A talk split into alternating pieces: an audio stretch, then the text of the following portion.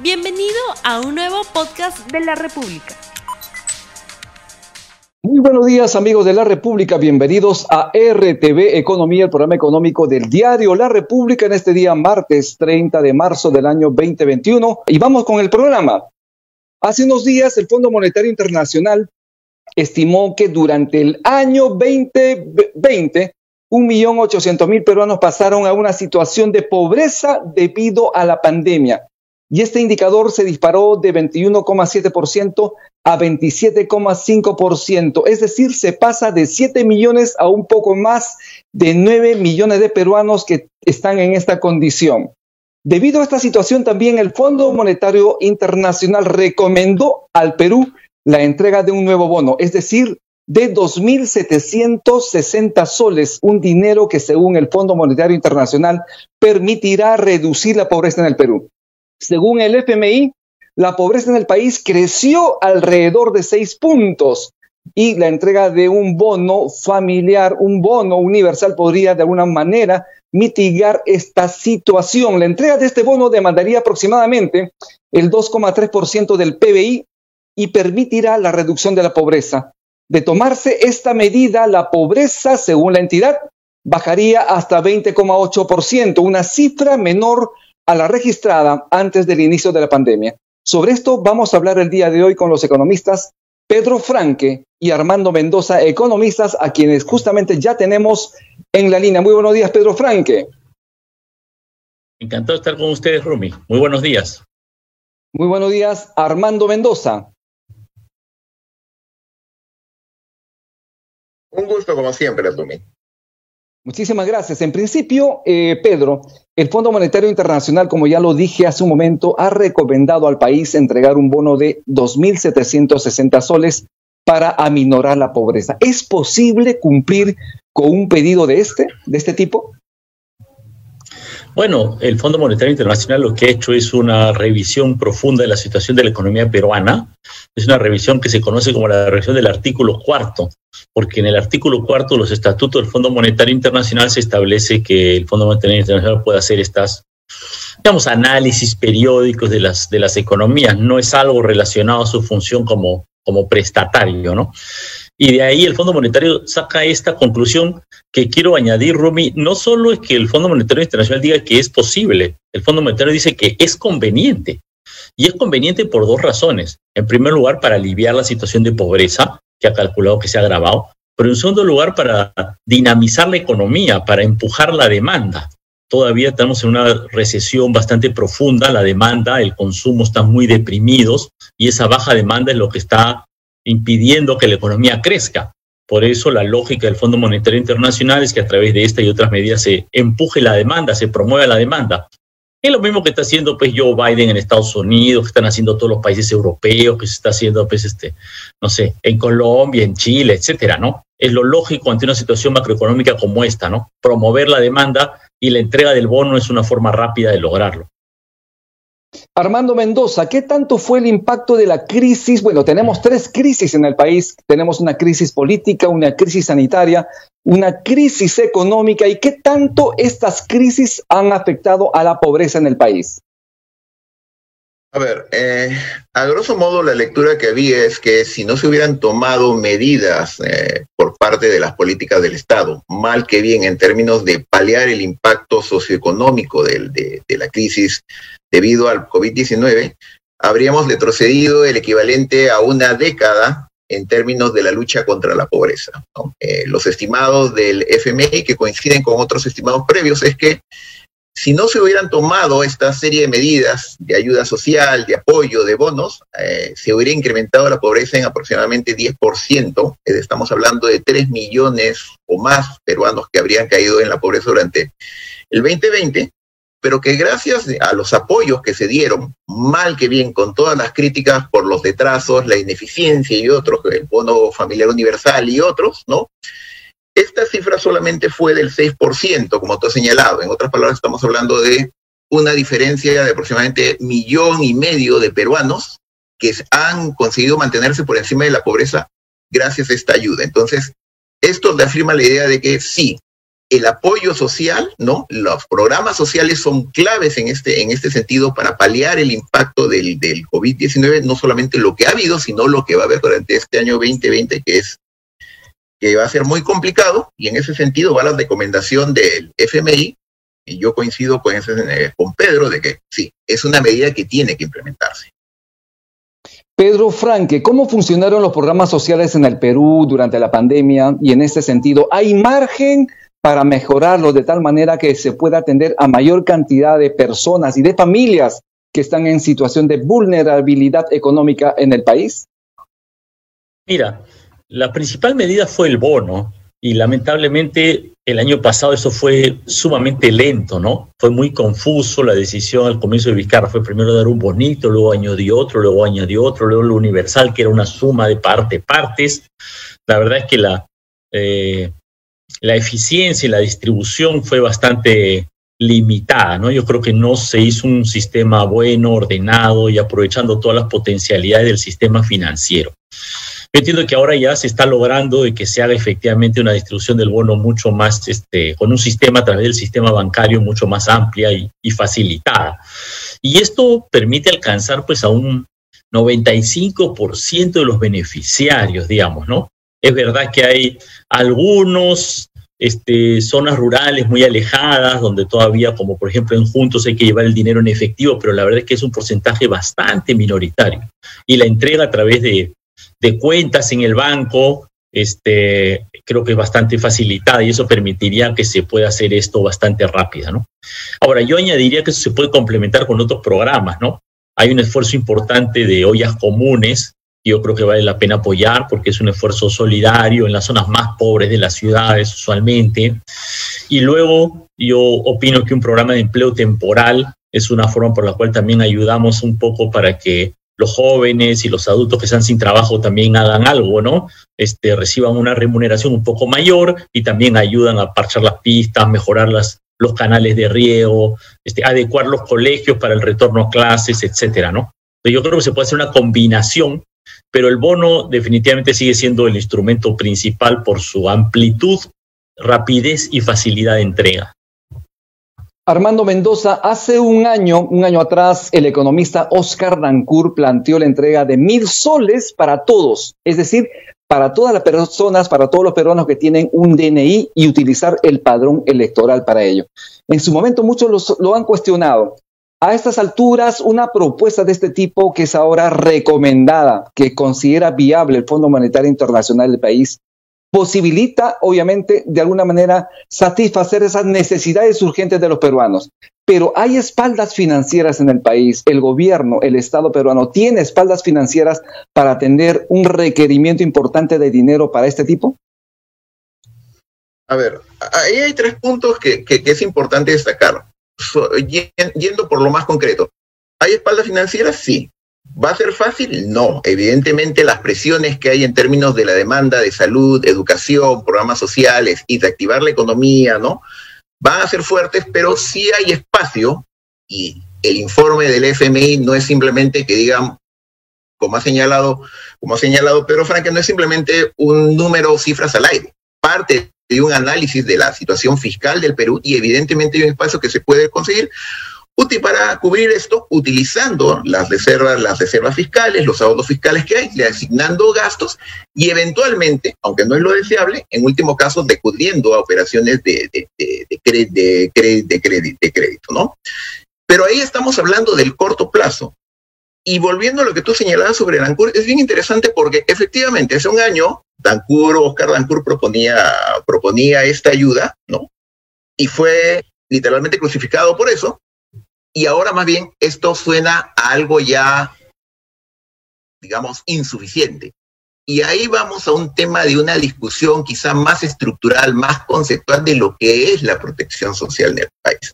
Lamentablemente en el Perú, durante, los, durante el año pasado, hemos pagado los platos rotos de dos décadas en donde la protección social fue visto como un tema muy especializado de focalización en donde la responsabilidad del Estado era básicamente paliativo para dirigirse únicamente a sectores marginales, minoritarios de la, de, la, de la población abandonando al grueso de la población y abandonando el tema de la universalidad.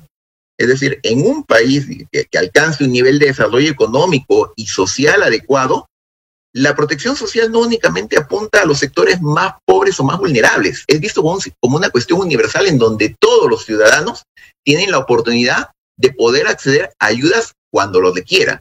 Y eso es lo que no hemos tenido y como se vio el año pasado, en donde ni siquiera había una base de datos adecuada para saber cuántos peruanos estaban registrados, cuántos no, habían o no tenían cuentas en el Estado. Hemos pagado esos platos rotos y por eso es que efectivamente la ayuda, la ayuda, los bonos, los programas llegaron tarde, mal y nunca. Algo de eso se ha corregido, ¿no? Este, en esta situación de la pandemia, en la urgencia, pero yo tengo la esperanza que esto abra una discusión más amplia respecto a dónde van las políticas sociales en el Perú y que no podemos seguir con un esquema simplemente de focalización en donde la responsabilidad del Estado es solamente con una minoría en plan paliativo y el resto de la población, bueno, que se las arregle como pueda. Pedro Franque, ¿dónde está el dinero? ¿Dónde está el ahorro estatal? Las personas, ¿cómo pueden saber, cómo pueden identificar dónde está el dinero? Hace poco, Oscar Dancourt señaló que hay una página, en todo caso, un informe del Banco Central de Reserva, que es en la nota semanal, habló también del reporte de inflación. Las personas, ¿cómo pueden revisar efectivamente si hay o no hay dinero en la caja fiscal para atender este tipo de subvención en situación de emergencia? Bueno, lamentablemente los, los términos y las cifras económicas son un poco oscuras para, para mucha gente, ¿no? Efectivamente, en la hoja web del Banco Central de Reserva, tú puedes entrar ahí a una pestaña que dice estadísticas, de ahí entras a una pestaña que dice nota semanal, hay creo que, no sé, 80 cuadros en la nota semanal o 100 cuadros en la nota semanal. El cuadro 8 indica cuántos depósitos tiene el Tesoro Público, el gobierno, en los bancos peruanos. Y ahí se ve la cifra, a fin de enero 70 mil millones, etcétera. Luego, está efectivamente el reporte de inflación. El reporte de inflación del BCR es como su documento central de análisis de la economía peruana que lo hace trimestralmente y ha sacado un reporte de inflación en marzo hace dos semanas, diez días. Y el reporte de inflación no solamente te dice cuánto hay dinero hoy, sino proyecta cuánto de esos depósitos se van a usar durante el año y la proyección del Banco Central de Reserva, hecha hace apenas dos semanas, es que en todo el año se iban a usar 950 millones de los 70 y algo mil millones que había a comienzo de año. Entonces hay una proyección del Banco Central de Reserva. Es una proyección efectivamente. Y si se quiere, aquí hay una gran decisión en términos de finanzas públicas, que es el balance entre activos y pasivos. El gobierno, como cualquier persona, en realidad puede decidir entre usar sus ahorros o endeudarse, en general digamos, ¿no? Si quiere cubrir un gasto adicional. Y esa es una decisión clave que tiene que hacer el, el gobierno. Ahora, sí me parece interesante remarcar de que, claro, esto requiere también pensar a mediano plazo. Y a mediano plazo, digamos, hay una respuesta de emergencia, el bono, pero a mediano plazo necesitamos fortalecer la salud, la educación, las carreteras, y eso requiere mejorar la recaudación tributaria, y para eso pues hay que ser firmes contra la evasión, en primer lugar, esto de que el señor López Aliaga debe 27 millones de soles a la SUNAT y lo debe hace más de 10 años y los niega y se hace loco, pero están todos los documentos de que lo han notificado, pedido, etcétera, y sigue sin pagar, ¿no? Como muchos otros grandes evasores, eso no puede permitirse. Y la existencia de paraísos fiscales, ¿no? Nuevamente, señor López Aliaga, ¿dónde tiene sus empresas? Bueno, en las vírgenes, vírgenes británicas. ¿Y eso qué es? De una islita de dos por dos donde solo se hacen pues empresas de fachada para evadir impuestos. Pues eso ya no se puede permitir y hay que revisar exoneraciones, cobrar impuestos que, que deberían pagar las mineras que tienen este, ventajas hoy especiales y, y establecer un impuesto a las grandes fortunas. Hay que hacer un esfuerzo porque la presión tributaria hoy en el Perú es 14% del PBI. No hay ningún país de la OCDE, ningún país desarrollado del mundo que tenga una presión tributaria de menos de 20%. El promedio de Latinoamérica es 22%. Con 14% de presión tributaria no hay desarrollo posible, no hay educación pública, no hay salud pública, no hay país con carreteras posibles. Entonces, si los ricos y los monopolios siguen sin pagar impuestos, simplemente nuestro país sigue siendo un país que no va a poder salir adelante, ¿no? Así es, esto es RTV Economía. Eh, eh, tenemos ya los resultados del sondeo rápido que hemos lanzado al inicio del programa. No sé si producción lo puede colocar ya de inmediato, queremos verlo. En todo caso, voy lanzándole una pregunta a Armando Mendoza. ¿Qué tanto se avanzó con el reinicio de las actividades económicas en el país? ¿Qué tanto fue la recuperación en este primer trimestre y qué es lo que se espera para lo que viene en el año? A ver, eh, tras la paralización, digamos, fuerte de la economía en un primer momento durante el, primer, segundo trimestre del año pasado, ¿no? En donde básicamente en algún momento el 50% de la economía se paralizó, luego comenzó un proceso, y tú ya recuerdas toda esta discusión respecto a fase 1, fase 2, fase 3, recuperación de la economía, y efectivamente, para finales del año pasado, los, los, indicadores eran bastante alentadores en términos de que ya estábamos en el 80%, en el 90% de actividad con respecto a los niveles pre-pandemia, ¿no? En ese momento, obviamente, hubo una suerte de espíritu triunfalista, se hablaba de una recuperación en B, el 2020 fue un año deplorable, catastrófico, accidental, pero a partir del 2021 nos recuperamos, ¿no? Incluso se hablaba ya no va a haber segunda ola, el Perú arranca y seguimos para adelante.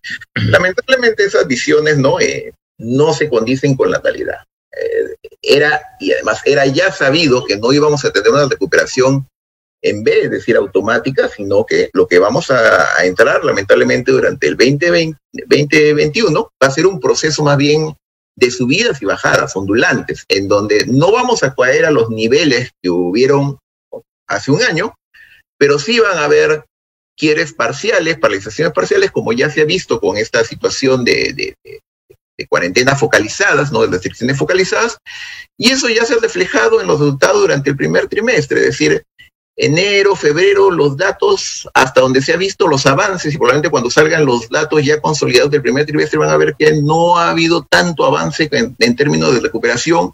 Probablemente seguiremos así durante el resto del año.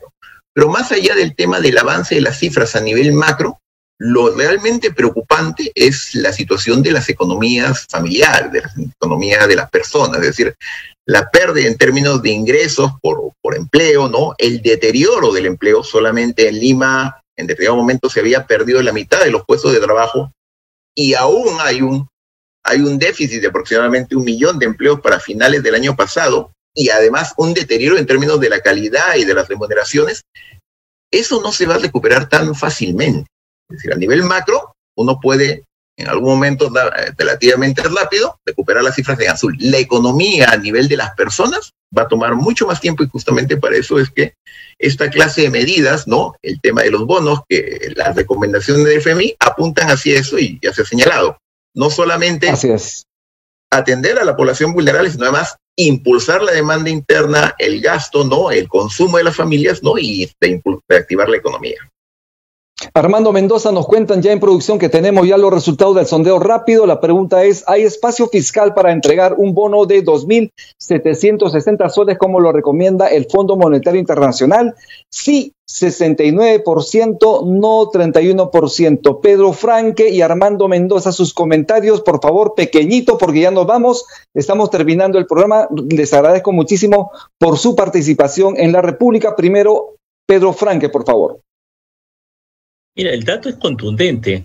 Hay 70 mil millones de soles de depósitos del Estado en los bancos. El bono cuesta 17 mil millones. Bueno, si hay 70 mil millones, ¿cómo no puedes pagar 17 mil? Me explico, es como, es como tú dices, tengo 70 mil soles de ahorro en el banco, quiero comprarme un carro que cuesta 17 mil soles. ¿Puedes pagarlo con tus ahorros o no puedes? Bueno, si puedes, pues hermano, si tienes 70 mil, puedes pagar 17 mil. Esto es como matemáticas de primer grado de primaria. No, no entiendo, la verdad. Es recontra sencillo. No hace falta saber economía, no hace falta. Basta saber sumar y restar. Nada más. El dinero está ahí. Armando Mendoza, ¿qué opinión tienes? A ver, este 2021 hay que romper el chanchito. No queda otra. Así de simple. En el corto plazo, medidas de emergencia y hay que usar nuestros ahorros, designar gasto y eventualmente endeudarnos para poder cubrir estos requerimientos.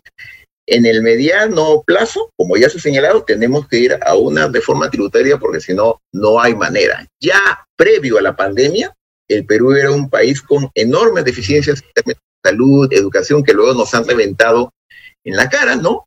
Y para poder superar esas, esas deficiencias, vamos a tener que ir a una reforma tributaria que efectivamente comparta la, evasión y la ilusión. Se estima que estamos perdiendo el equivalente a 60 mil millones cada año por evasión en el impuesto a la renta y en el IGB. Tenemos que avanzar en el tema de la formalización, reducir los beneficios tributarios, ¿no? Ahí el FMI también ha recomendado deducirlos y que de ahí se sacaría el equivalente a 1% del PBI, es decir, estamos hablando de unos 7 mil, 8 mil millones anuales. Todo eso suma.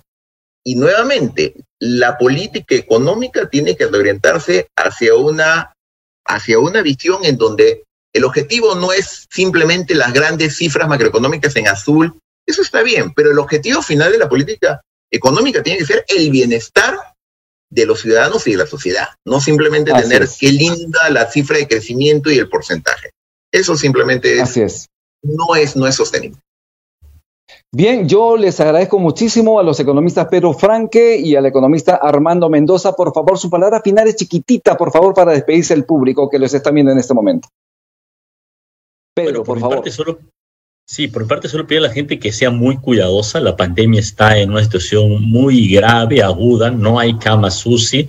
La nueva variante brasileña está dominando y es más contagiosa y más letal. Así que, por favor, mascarillas, ventilación, evitar reuniones en espacios cerrados, todo lo posible. Hay que ser sumamente cuidadoso. Es lo más importante. Y un pedido al gobierno para que acelere las vacunas, por el amor de Dios. Armando. Hace unos meses tú, me hiciste la misma pregunta y yo no quería pecar de pesimista, lo que dije es, y lo reitero ahora, esperemos lo mejor, seamos optimistas, seamos positivos, pero preparémonos, preparémonos para una situación complicada, ¿no? Este 2021 hasta ahora es muy complicado, van a haber situaciones de rebrotes, de problemas más adelante, ¿no? Que van a ser continuos, tenemos que estar preparados para eso y ser resilientes, ¿no? Y es eso. Bien, Bien, muchísimas gracias por su participación en la República. Estuvimos con los economistas Pedro Franque y Armando Mendoza. Esto es RTV Economía. Mi nombre es Rumi Ceballos. Nos vemos el día de mañana. Tupananchis Pana Panaikuna. No olvides suscribirte para que sigas escuchando más episodios de este podcast.